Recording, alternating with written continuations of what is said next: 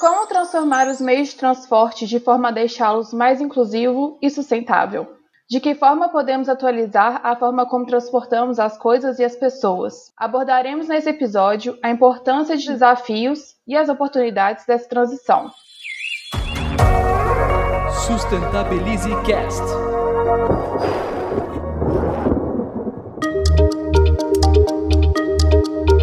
Olá, eu sou a Carol Viana, engenheira ambiental e analista-chefe de marketing sustentável da Sustentabilize-se. Esse é o episódio sobre transportes do Sustentabilize Cash. A Sustentabilize-se é um projeto social que trabalha com o objetivo de trazer o propósito de vida sustentável para a sociedade, através de ações voltadas para a divulgação de conteúdo de qualidade e de fácil engajamento. Nos propusemos ajudar as pessoas a entregar o seu propósito de vida em prol dos 17 Objetivos de Desenvolvimento Sustentável, os ODS, da Agenda 2030 proposta pela ONU. Conheça nosso trabalho, nos acompanhe pelo Instagram, sustentabilize.se2030 e no LinkedIn. E claro, siga o nosso podcast Sustentabilize Cast em todas as plataformas de streaming.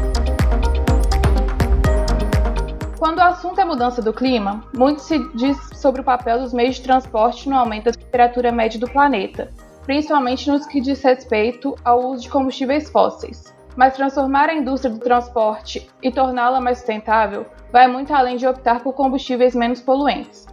Para trabalhar um pouquinho sobre esse assunto, hoje temos dois convidados muito especiais, o Felipe Fiuza e a Jéssica Lima.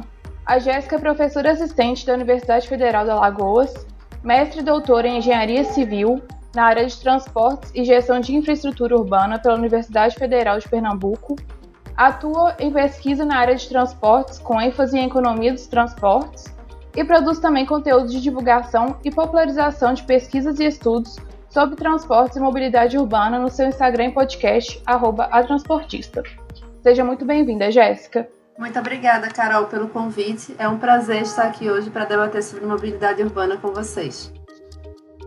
O Felipe Fius é CEO da P3Log, uma empresa de logística com foco em sustentabilidade, construindo uma jornada de desenvolvimento sustentável baseada em três pilares da empresa: pessoas, planeta e prosperidade. Seja muito bem-vindo, Felipe. Obrigado, Carol.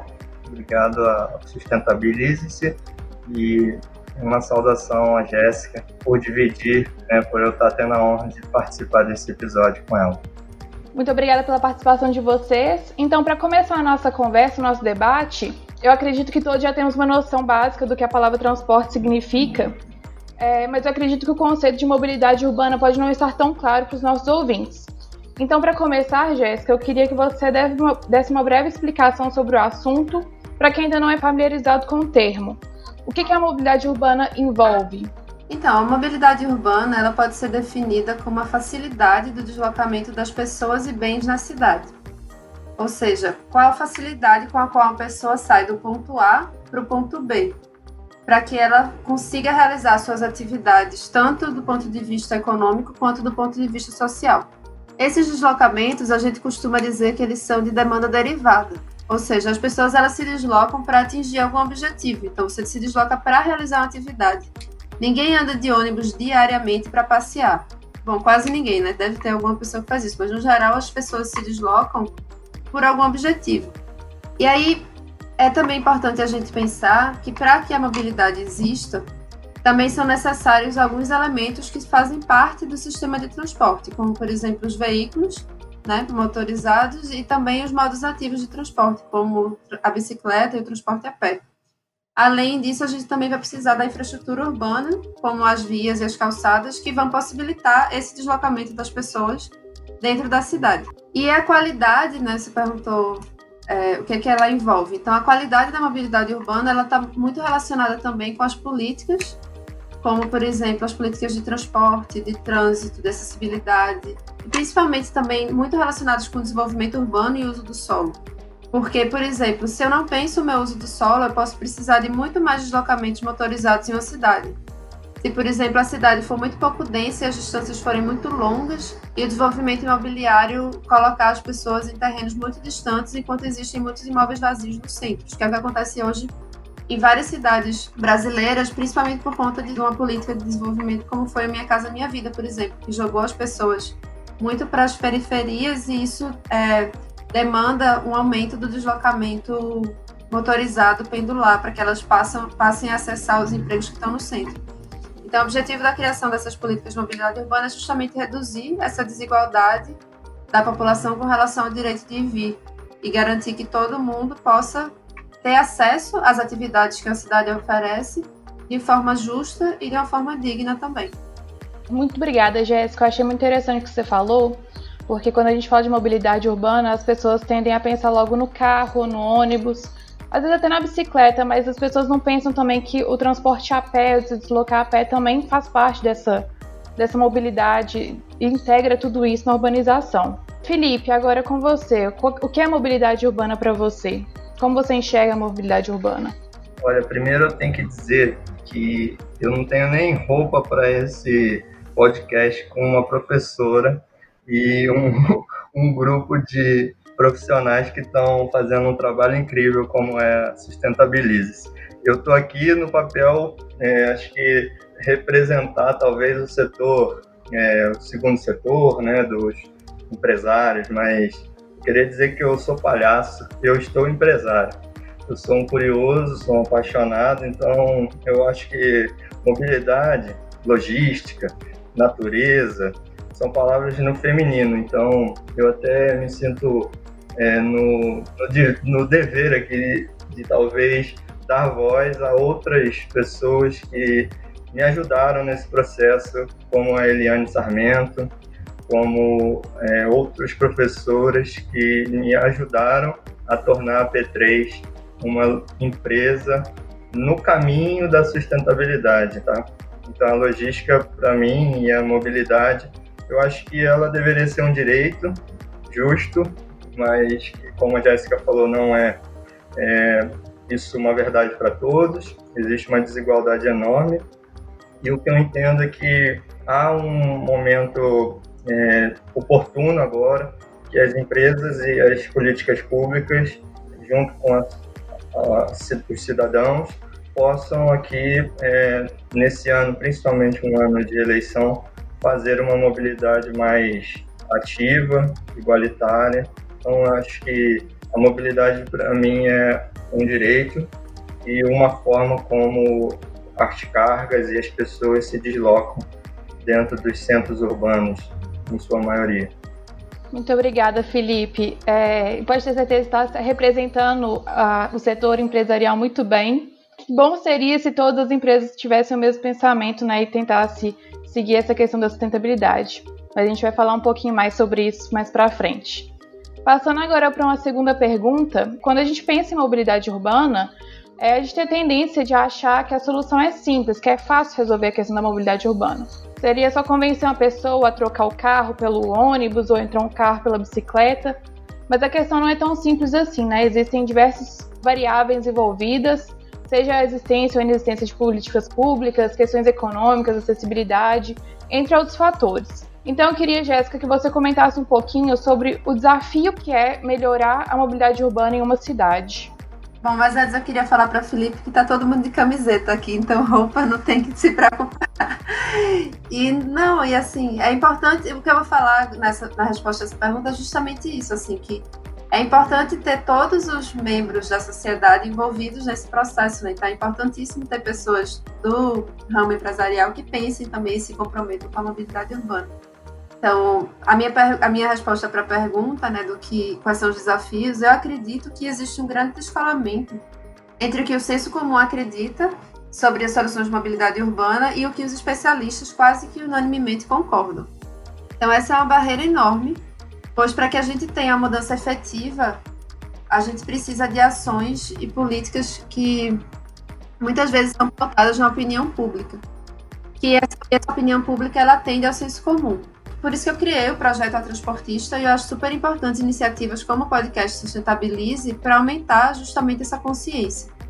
De uma maneira mais concreta, eu acho que nós temos um grande problema que ocorre desde a década de 60 no Brasil, que é o foco em um projeto desenvolvimentista de cidades focado no uso automóvel. Então, o problema é que não importa o quanto você queira ter uma cidade onde todas as pessoas usem os automóveis, essa configuração ela não funciona bem. Nem sequer nos Estados Unidos, com todo o dinheiro, todo o investimento e todo o lobby que a indústria automobilística operou lá desde sempre. Então, em Los Angeles, por exemplo, a gente tem uma via com 24 faixas que engarrafa com frequência. Então, com todo o dinheiro que a Califórnia seria um dos países mais ricos do mundo se fosse o país separado dos Estados Unidos, com todo o dinheiro que eles têm, eles não conseguem prover isso. Então, eu acho que a gente precisa entender, enquanto sociedade, que o investimento em transporte público e infraestrutura cicloviária e de calçadas é melhor para todos, inclusive para os que não querem ou que realmente não podem abrir mão do carro. Porque se as pessoas que estão no carro, apenas porque hoje o foco das políticas públicas é o carro, e assim, mesmo com o engarrafamento, ele acaba sendo a melhor ou a única opção viável ou possível, se essas pessoas que não gostariam de estar no carro, mas se sentem forçadas a usar ele, se elas pudessem se sentir confortáveis e seguras para migrar para outro modo, provavelmente elas o fariam e sobraria espaço, inclusive mais espaço para quem não quer abrir mão de forma alguma do carro. Então, eu acho que essa é a questão, assim, entender como uma cidade funciona em conjunto, né? E enfatizar que isso não é uma postura de ser contra o automóvel, já que muitas vezes quando eu falo isso, as pessoas dizem, ah, mas você odeia os automóveis. Não é isso mas é porque a gente precisa entender como funciona essa alocação eficiente do espaço e entender que a alocação de 40% das nossas cidades para simples fluxo de carros ou estacionamento de carros não é a alocação mais eficiente, pra, nem sequer para quem não, não abre mão de dirigir. Então, eu acho que é esse o principal, a principal barreira que nós temos hoje. É que a população ainda acredita que abrir vias e construir viadutos é uma solução de mobilidade eficiente. Entendi. Então, você falou um pouquinho aí sobre a diferença entre o que as pessoas acreditam e o que os profissionais acreditam. Só para resumidamente para ver se eu entendi. Que a população acredita que a gente deve abrir mais vias, construir mais viadutos e os profissionais já vão mais para a área de construir mais ciclovias e áreas para as pessoas se deslocarem a pé ou por bicicleta. Isso. Se você pensar do ponto de vista no, no modelo econômico de oferta e demanda, basicamente o que o que vem sido feito no Brasil, que tradicionalmente se acreditava, é que era possível você aumentar a oferta de infraestrutura viária numa cidade, que isso seria suficiente para você alocar o fluxo de carros que é gerado. Só que com o tempo, foi se vendo que é impossível você atender essa demanda, porque quando você oferta mais infraestrutura, você acaba é, induzindo as pessoas a usarem mais o carro. Isso a gente chama do fenômeno, fenômeno da indução de demanda. Então, o que a gente, enquanto especialista de transportes e de, de tráfego, trabalha é justamente em, em, trabalhar com a outra curva, que seria a curva da demanda.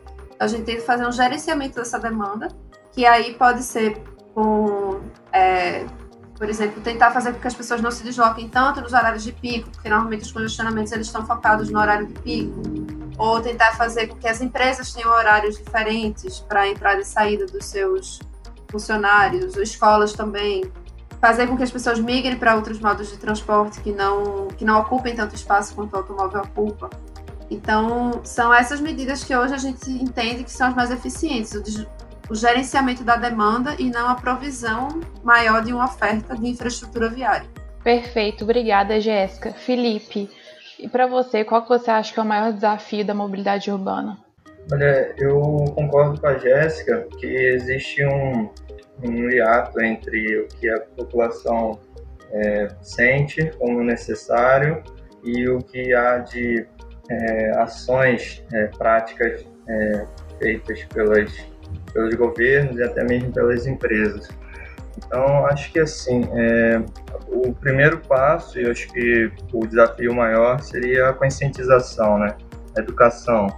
Então, existe no Brasil um projeto é, de desinformação por parte das lideranças, é, até talvez é, políticas e, e, privadas, por criar uma alienação. Então, existe hoje um, uma população muito vulnerável que não percebe é, o quanto ela tem poder de transformar é, quando ela estiver consciente.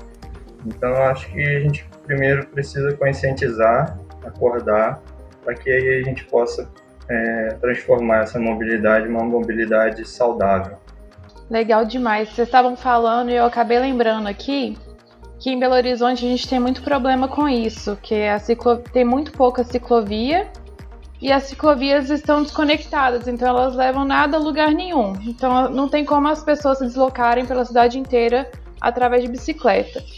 E também tem essa questão da desinformação, que tanto as, os motoristas que estão dentro dos carros não respeitam as bicicletas mesmo na ciclovia, e também os próprios pedestres também às vezes não respeitam aquele espaço da ciclovia.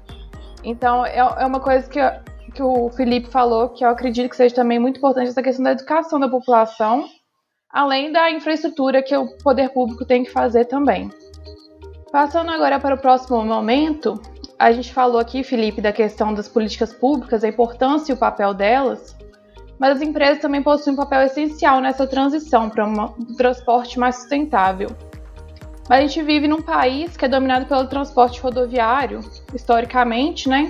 Então é difícil para uma empresa fugir desse meio de transporte. Entretanto, a gente sabe que é possível adaptá-lo e transformá-lo em um meio mais sustentável e mais inclusivo. Conta um pouquinho para a gente, Felipe, como que a sua empresa tem buscado fazer essa adaptação e como que uma empresa pode ajudar a atingir os objetivos da Agenda 2030? Olha, é bem recente, sabe? É, a P3, é, apesar dela já ter 10 anos, tem um ano que a gente está dedicando em esse novo modelo de negócio baseado nos ODS. A gente desenvolveu, como eu falei na minha primeira fala, é, em parceria com uma professora, a Eliane Sarmento, um plano de logística sustentável baseado em boas práticas né, na logística verde, que já tem alguma coisa no Brasil é, e a gente recorreu a alguns é, referenciais até de fora, mas é duro porque existe sim um, um doutrinamento a ser rodoviário, só rodoviário e, e é um modal que tem uma pegada ecológica muito grande. Eu carrego isso, né, em todos esses anos que eu nove anos antes, eu era simplesmente uma transportadora. E isso eu fui vendo que não ia para um caminho muito bom. Então, é, vou abrir aqui só um parêntese, que em 2017 eu fui para Bahia, numa ecovila. Como eu falei, eu, eu sou palhaço, então eu fui fazer um curso lá de palhaço. E eu voltei transformado porque numa ecovila eu tive contato com as práticas de fato sustentáveis, uma comunidade sustentável. E aí, dali para cá, eu comecei a estudar um pouquinho, ver o que, que seria viável aplicar, é, além de poder trazer para o ambiente corporativo a alegria, a felicidade, o bem-estar, é, trazer também o, o, uma boa relação com o meio ambiente. Tá? E daí, de 2017, 2018, a gente foi engatinhando e aí, em 2019, a gente começou esse projeto, é, como eu falei, com parcerias, com pessoas é, sensacionais que continuam nos ajudando até hoje. E daí eu entendo que o desafio para quem está é, querendo tornar é, não só a logística, mas a sua empresa é, mais sustentável, é criar, quebrar os paradigmas, sabe? É quebrar esses esses rótulos, esses tabus que é, esse capitalismo convencional, é, que, no meu entendimento, não funciona mais, é, vem impondo é, a nós. Então, eu entendo que a gente precisa é, de muito, muito esforço, muita vontade de é, querer transformar o seu universo e aí sim também conseguir transformar o, o nosso, né? Planeta. E aí eu acho que a gente pode falar mais à frente, mas eu, eu diria que o que a gente tem feito para tornar uma logística baseada nos objetivos da Agenda 2030 tem sido é, buscar é, um direcionamento com parcerias entre o público e o privado, a academia e, e a operação, né, as universidades. Aqui no Rio de Janeiro a gente tem uma federal que tem um departamento para isso, para logística verde. Então, acredito que se é possível, a gente tem que fazer, porque a sustentabilidade ela não é mais só uma, uma necessidade, ela é sobrevivência. É por aí que a gente está se guiando pela, pela ODE, pelos ODS, para que nos próximos 10 anos a gente consiga colaborar para o alcance das metas. Legal demais, Felipe. Eu achei interessante que você falou que às vezes a gente está tão condicionado a uma coisa que é difícil pensar fora da caixa e ver como fazer as coisas de um modo diferente. E por muito tempo a economia e a sustentabilidade foram vistas como coisas antagônicas. E de uns anos para cá que a gente tem começado a divulgar essa informação de que não é bem assim. A sustentabilidade pode e deve andar lado a lado com a economia. E sem as empresas, a gente não vai conseguir atingir esse, os objetivos da Agenda 2030. Então, as empresas também têm, têm começado cada vez mais a tomar a liderança nesse movimento e é, é muito importante essa participação. É, Jéssica, como que você vê o papel das empresas nesse cenário? Bom, Carol, antes eu queria parabenizar a Felipe por, por esse foco né, dado no, nos ODS. Eu acho que é muito importante a gente pensar isso de uma forma sistêmica, de fato, e não deixar apenas o os governos exercerem esse papel de buscar os objetivos de desenvolvimento sustentável, mas a gente fazer isso dentro das nossas organizações e, dentro, e também de forma individual e pessoal. Então, a gente buscar né, igualdade de gênero, buscar ter um, um, transporte mais sustentável, buscar, enfim, todos os ODS que eu não, não vou saber citar de qual. Com relação às empresas, é, eu queria colocar o seguinte, que a empresa de Felipe ela é voltada para a área de transportes, né? mas na verdade qualquer empresa pode incentivar seus colaboradores a ter uma habilidade mais sustentável, porque, como eu falei na, na primeira pergunta, as pessoas se deslocam, né? A não ser no ano que a gente está vivendo, que algumas pessoas ainda estão trabalhando em home office, como eu, elas não estão se deslocando, mas no geral a gente se desloca para ir para o trabalho. Então, qualquer empresa, qualquer organização, ela pode incentivar os seus colaboradores a ter uma mobilidade mais sustentável. Isso é, tem até uma área da, mobilidade e transporte que estuda, que se chama mobilidade corporativa. E aí tem vários exemplos super interessantes de como a empresa pode, de fato, incentivar os seus funcionários a isso de forma que seja benéfico tanto para a empresa quanto para o funcionário. Por exemplo, uma empresa que tem um, trabalha, tem a sede no empresarial e aluga 100 vagas do estacionamento do empresarial e tem um custo né, associado a esse aluguel dessas vagas a empresa ela pode chegar para os seus colaboradores e dizer, olha, eu vou a partir de agora dar um incentivo financeiro para quem vier de carona compartilhada. Então, se você vier num carro com quatro pessoas da empresa, cada pessoa vai receber, sei lá, 50 reais por dia, uma quantia X, que aí vai ser menos do que ele pagaria pelo estacionamento que ele pagava antes, e a pessoa vai ter o incentivo de dividir o carro, porque ela vai ganhar também o incentivo financeiro né, associado a isso. Outra possibilidade que vem sido implementada tem um caso conhecido aqui perto no TJPE, no Tribunal de Justiça de Pernambuco, que as pessoas que vão de bicicleta 22 dias por mês, pelo assim, 22 dias por mês ou mais, elas ganham um dia de férias a mais nesse mês. Então, por conta desse mês. Então, a pessoa pode ganhar até 12 dias de férias a mais por e de bicicleta ao trabalho. Então, não é uma medida que vai custar ao órgão público ou à empresa, mas é uma, é uma forma de você incentivar o seu funcionário a ter uma mobilidade mais sustentável e aí de bicicleta, a ser uma pessoa mais saudável, porque ele vai estar fazendo exercício, então talvez até ele passe a, a faltar menos o trabalho por motivos de doença. Isso são medidas que qualquer empresa pode fazer, além de, por exemplo, tem empresas que dão bicicletas para os funcionários ou até o simples provimento de um vestiário para que eles possam, né, num dia como hoje, que vocês estão dizendo que está acima de 30 graus aí no Sudeste, é, que eles possam chegar, tomar um banho e trabalhar adequadamente.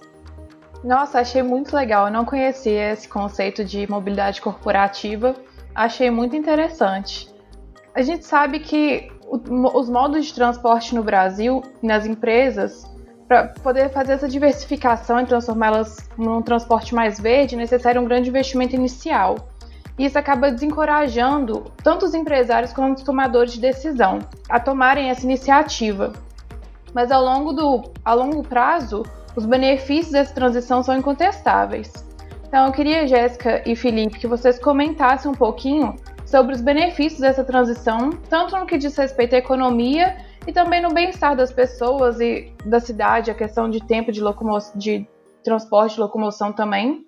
Então, Jéssica, você pode focar um pouquinho mais nas cidades e Felipe nas empresas. Queria falar que existe uma, é, uma plataforma chamada Ecomilhas que ela cria um, um sistema de pontos para pessoas que possam estar tá usando as bicicletas nas cidades. E aí, com isso, você vai podendo acumular pontos como um programa é, de pontuação que as companhias aéreas né, popularizaram nos últimos anos. Então, contribuindo aos exemplos que a Jéssica havia dado. Muito legal. Também não conhecia essa iniciativa, vou começar a pesquisar e olhar também. Voltando então à pergunta, é, vou repetir ela. Para que os modos de transporte no Brasil e as empresas se tornem mais diversificadas e mais verdes, é necessário um grande investimento inicial. E isso acaba desencorajando tanto os empresários quanto os tomadores de decisão a tomarem essa iniciativa. Mas a longo prazo, os benefícios da transição são incontestáveis. É, então eu queria, Jéssica e Felipe, que vocês comentassem um pouquinho sobre os benefícios dessa transição tanto no que diz respeito à economia e também no bem-estar das pessoas.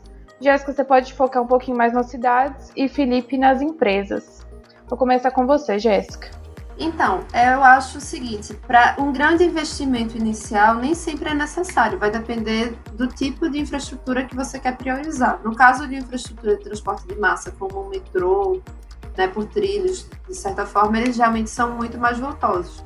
Mas no caso de você querer incentivar, por exemplo, através da, da implementação de infraestrutura cicloviária ou de calçadas adequadas, isso tem um custo que é uma fração muito pequena do que se gasta anualmente nas cidades, como, por exemplo, recapeamento de vias ou manutenção da pavimentação dessas vias. Então, é mais uma questão de onde você quer focar do que uma questão do, do valor do investimento. Assim, acho que é uma questão daquilo que eu falei no início. As pessoas elas não não têm noção do quanto elas usam a cidade enquanto pedestres e elas seguem achando muito interessante programas que apenas fazem asfaltam né, as vias e deixam as calçadas sem serem feitas, porque geralmente no Brasil isso é visto como atribuição do dono do lote. Muitas vezes o dono do lote não se preocupa em fazer a calçada da maneira adequada. Mas com relação a essa questão do benefício, Bom, eu queria falar que quando a gente usa, quando a gente tem uma mobilidade focada no transporte motorizado, a gente tem uma série de problemas que a gente trata como externalidades negativas associadas ao uso do transporte motorizado. Como, por exemplo, a gente tem uma quantidade muito grande de mortos no trânsito, cerca de, nos últimos anos, variando aí entre 30 e 40 mil mortos no trânsito por ano.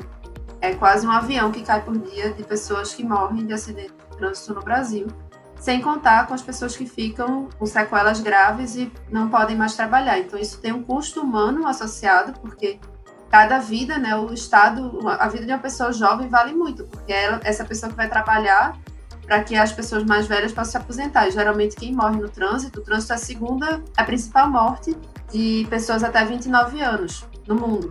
Então, isso tem um custo humano muito alto. Além de ter um custo hospitalar altíssimo. Então, Além disso, a poluição ela traz problemas respiratórios e faz com que as pessoas inter se internem e tem cálculos que mostram que as pessoas até quantos dias elas ficam internadas e deixam de trabalhar por causa dessa poluição. Você também tem custos pecuniários associados ao congestionamento, quer dizer, o quanto você tá, o quanto a empresa de Felipe está gastando a mais porque ele fica preso no trânsito, porque tem que pagar mais horas do motorista, tem a questão do aquecimento global, tem a questão da poluição sonora, tem a questão relacionada ao bem-estar da população como um todo. Então, tudo isso que é negativo está associado a um uso exacerbado do transporte individual motorizado na cidade.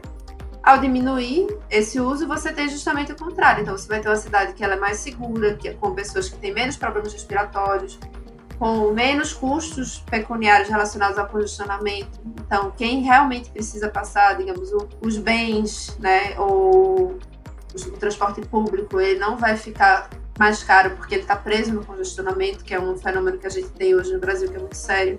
E o, o bem-estar da população como um todo. Então, a cidade como um todo, ela fica muito mais agradável. Tem um exemplo que a gente usa muito na área de transportes, que é o seguinte: você tem Atlanta, Barcelona, que são cidades que têm mais ou menos a mesma população, só que Atlanta tem oito vezes o tamanho de Barcelona, porque ela é toda voltada para o uso do automóvel. Você tem mais de 40% da área urbana dedicada à infraestrutura viária e de estacionamento, enquanto Barcelona é uma cidade super viva, super alegre, turística, conhecida pelo bem-estar, pelo bem viver, né, para as pessoas estarem contentes. Então, isso faz, faz muita diferença na forma como a cidade é vista, na forma como a cidade é vivida. A questão de como o transporte ele é feito e em que tipo de modo de transporte é incentivado ou não. Achei muito interessante, Jéssica. Eu nunca tinha pensado nessa questão que, ao investir em mobilidade urbana, você pode reduzir os gastos com a questão de saúde hospitalar. Era um, era um link que eu nunca tinha feito. Eu achei muito interessante. E até né, também nessa questão de paisagística também, né? Que é muito mais agradável você estar tá andando por uma cidade que é arborizada, tem parques e pessoas e bicicletas, do que você estar tá andando numa cidade que é só rodovia, só ruas e carros, é aquela barulheira de trânsito. Então, realmente.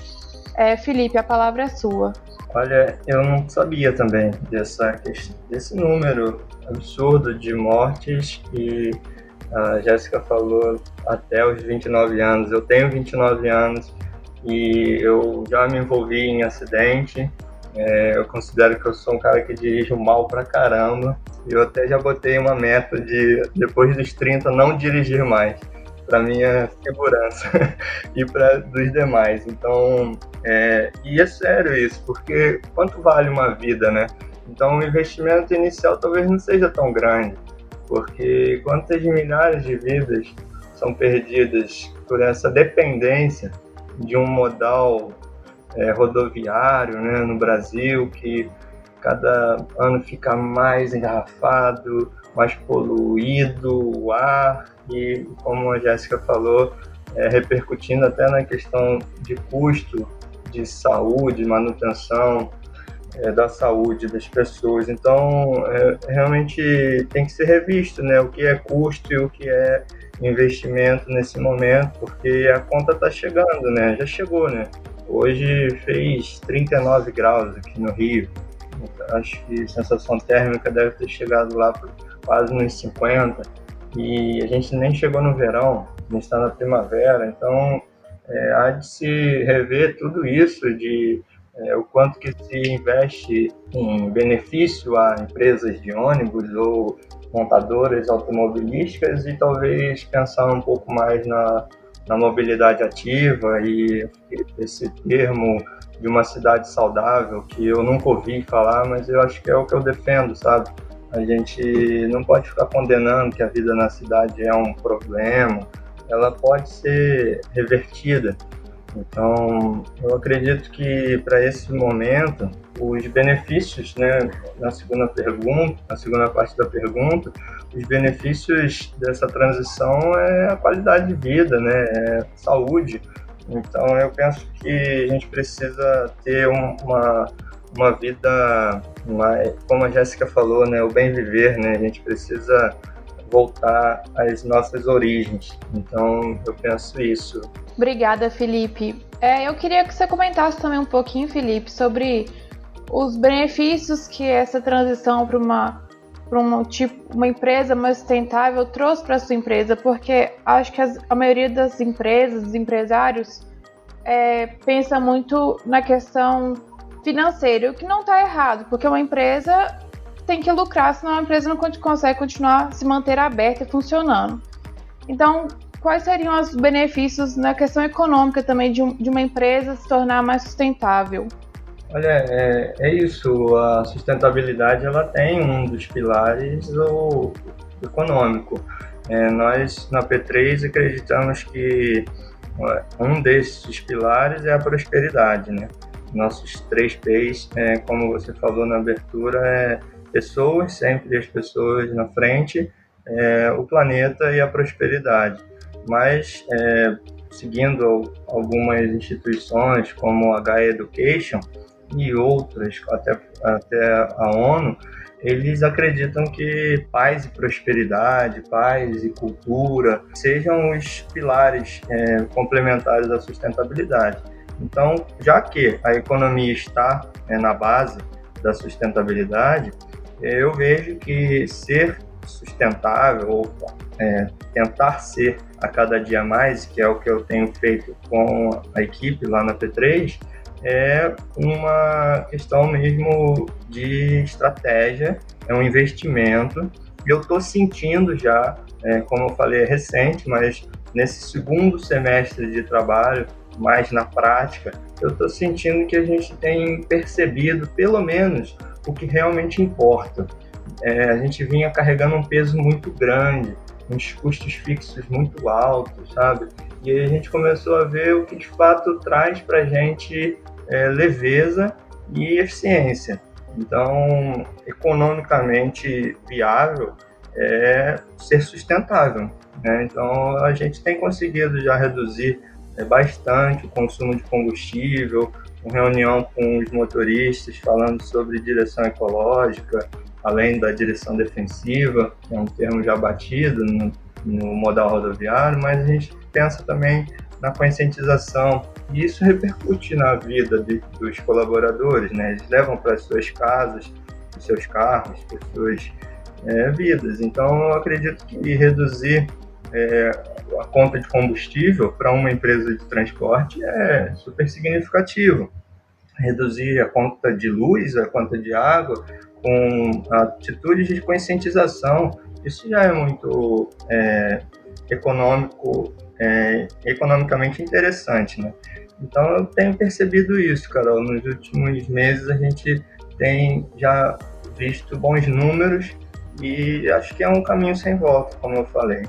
Com certeza. E o que eu tenho visto também que a, a tendência dos consumidores é ficar cada vez mais exigente nessa questão também. Eles estão mais conscientes, eles estão vendo as marcas e os produtos que eles estão consumindo e a cada vez mais eles estão exigindo que essas marcas tenham uma consciência ambiental e se preocupem com a sustentabilidade, porque o futuro é esse, né?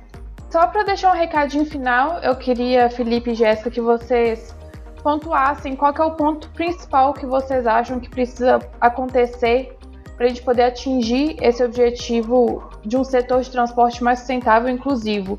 Qual é a primeira coisa ou a primeira mudança que deve acontecer? Bom, eu acho, Carol, que o primeiro passo é as pessoas e governantes entenderem que o foco em mobilidade urbana centrada no automóvel é algo muito prejudicial para a cidade no longo prazo. Então, é preciso que as pessoas entendam que esse modelo está falido e passem a cobrar do poder público soluções focadas na mobilidade sustentável, com foco principalmente no transporte ativo e no transporte público coletivo. Eu concordo com a Jéssica. Eu queria poder só reiterar que o poder privado, é, existe o poder público, mas também existe o poder privado. E acima deles, acho que só na democracia o poder do povo, né? Então, o poder privado também tem que é, dar um passo importante. Eu tenho, no final aqui, eu poderia dar alguns exemplos de movimentos que possam ser espelho, é, guia para empreendedores como eu, que estão querendo tornar o capitalismo menos violento, né? Felipe e Jéssica, muito obrigada pela participação, por estarem aqui compartilhando um pouquinho da experiência de vocês, do conhecimento. Obrigada pela participação. Obrigada a você, Carol. Foi um prazer conversar com você hoje aqui no Sustentabilize e também conhecer o Felipe, conhecer a empresa dele focada na logística sustentável. Obrigada pela oportunidade. Olha, eu só agradeço e eu achei que eu ia ter mais um tempinho de fala, é, que seria para recomendar é, ações dos empreendedores para buscarem pesquisar sobre o capitalismo consciente, sobre o sistema B, sobre a Frente Parlamentar Mista de Apoio aos ODS. A gente está em um ano de eleição é, municipal, né? E são, é, são essas eleições acho que eu considero mais relevantes para uma um projeto de cidade mais saudável. Então eu só tenho a agradecer a oportunidade de ter é, dividido esse espaço onde eu aprendi bastante com a Jéssica. Eu vou ouvir esse episódio algumas vezes para poder absorver tudo que a Jéssica trouxe de ciência né, para nossa prática. Então, gratidão a todas, muito, muito bom, foi maravilhoso. Bom, eu queria, na verdade, Felipe, se você quiser saber mais, pode ouvir o meu podcast também, a Transportista. Eu esqueci de falar isso também. Eu ia falar isso também, que você entrevistou uma professora incrível é, chamada. É, Lazy. Lazy Kelly Oliveira. Eu ouvi esse episódio hoje, vocês tiraram onda. É, Lazy é ótimo, e é bem da sua área, né?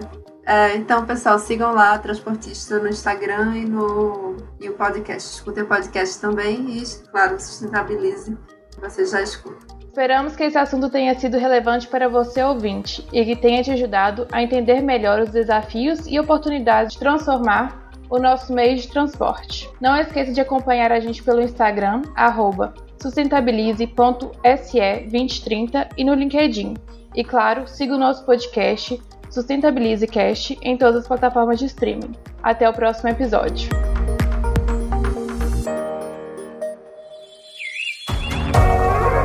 Sustentabilize Cast.